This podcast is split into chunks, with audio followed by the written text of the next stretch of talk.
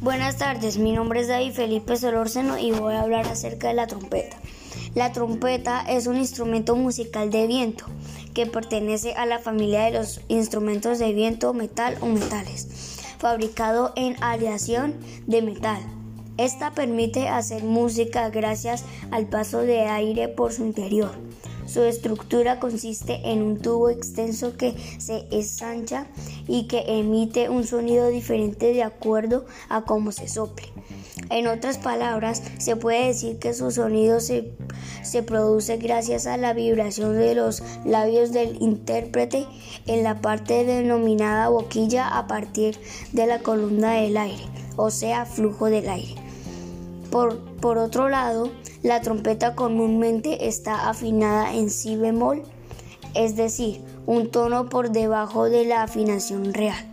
También hay trompetas afinadas en fa, en do, en la y en mi bemol. El músico que toca la trompeta recibe el nombre de trompetista.